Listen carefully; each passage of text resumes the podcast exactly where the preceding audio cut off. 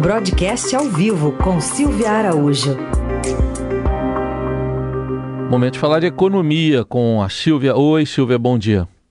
Oi, Raicem, bom dia. Bom dia, Carol. Bom, bom dia. dia Bom, o ministro que está assumindo as Minas e Energia falou em encomendar um estudo sobre privatizar a Petrobras, mas é possível nesse governo ainda fazer isso? Pois é, né, Raíssen? O ministro chega com essa, esse carimbo aí de, de privatização de Petrobras, mas a gente sabe que é muito difícil na verdade, é impossível privatizar a Petrobras nesse governo. O, o, discurso, a fala do novo ministro, do Adolfo Saxida, foi mais para dar uma ajudinha ali para o presidente Jair Bolsonaro em seu discurso de campanha do que qualquer outra coisa. Porque um processo de privatização de uma estatal, como a Petrobras, por exemplo, vai requerer uma mudança legislativa com muita discussão, um processo que é longo, extenso e demorado. Então, primeiro você precisa fazer toda essa mudança legislativa para depois pensar no desenho da privatização da empresa, né? E quando o assunto é Petrobras, Heisen, a gente sabe que existe um sentimento muito forte nesse país de que o petróleo é nosso. Em ano eleitoral, você imagina se os parlamentares vão querer discutir a privatização da Petrobras. Então, os parlamentares que também né, principalmente ali na Câmara, vão querer se reeleger, eles não vão tocar nesse assunto que é muito espinhoso e levar isso para as campanhas, porque uma boa parte da população ainda acredita nesse discurso do petróleo é nosso e não quer a privatização da Petrobras. E fazer uma venda dessa a toque de caixa é judicialização contratada com certeza junto com o processo. Heisen, Carol, vocês lembram da privatização da Telebrás? Hum. Foi uma confusão sem tamanho. Naquela época, né, a privatização da, da Telebrás, ela aconteceu em 98. Eu lembro porque é, eu era repórter aqui em Brasília, quando o então ministro das Comunicações, Sérgio Mota, anunciou que seria feita a privatização da Telebrás. Ela só aconteceu depois de uma lei, a Lei Geral das Telecomunicações, que ela ah, foi aprovada pelo Congresso em 97. Aí, um ano depois, em 98, o processo eh, foi concluído.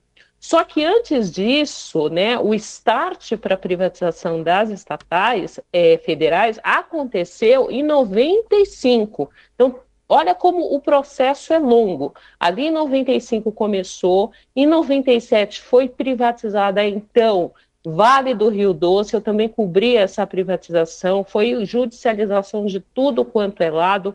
Esse leilão da Vale demorou aí uns três dias, porque a toda hora que começava o leilão de venda da empresa, vinha um liminar que suspendia o, o leilão. Aí depois, no ano seguinte, em 98, foi feita essa privatização, em julho de 98 foi feita essa privatização da Telebrás, e mesmo cercada aí de muitos cuidados, a gente lembra que rendeu o escândalo do grampo. Você lembra disso, Heisen? Hum.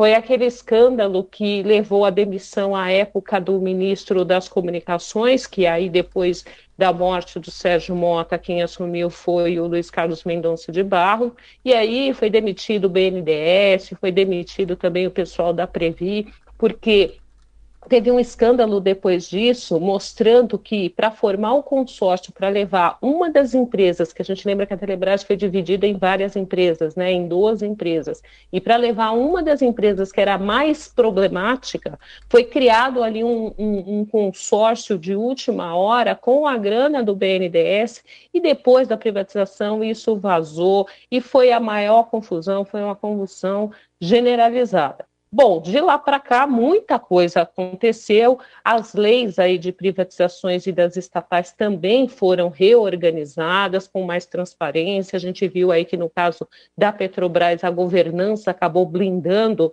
é, a intervenção direta na empresa, como queria fazer o presidente aí Bolsonaro, mas um processo de privatização é muito complexo e ele demora bastante. E aí, só para a gente terminar esse comentário e para dizer como isso é complexo, e não deve acontecer, a gente tem toda a estrutura aí da Eletrobras que está para ser vendida também. O processo começou a ser discutido no governo do Michel Temer, já se passaram aí três anos e meio do governo Jair Bolsonaro e o processo da Eletrobras, de venda da Eletrobras, ainda está lá no TCU, no Tribunal de Contas da União, com o tribunal ainda fazendo grandes questionamentos sobre o processo de venda.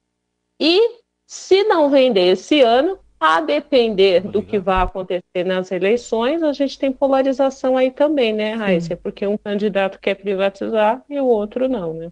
É um bom parâmetro mesmo essa questão da Eletrobras, né? Dá para reavivar a memória aqui do eleitor. É isso, né? Então a gente vai acompanhar. São sete meses para terminar o governo. E... Em sete meses não se privatiza uma empresa da envergadura é. É, da Petrobras, né, Heisen? É a maior empresa do país. Uhum. E é uma empresa de capital misto, precisa também combinar com todos os acionistas da companhia. Né? Aí, Silvia Araújo com mais um broadcast com a gente. Semana que vem ela volta, na terça. Obrigado, Silvia. Até lá. Até lá, gente.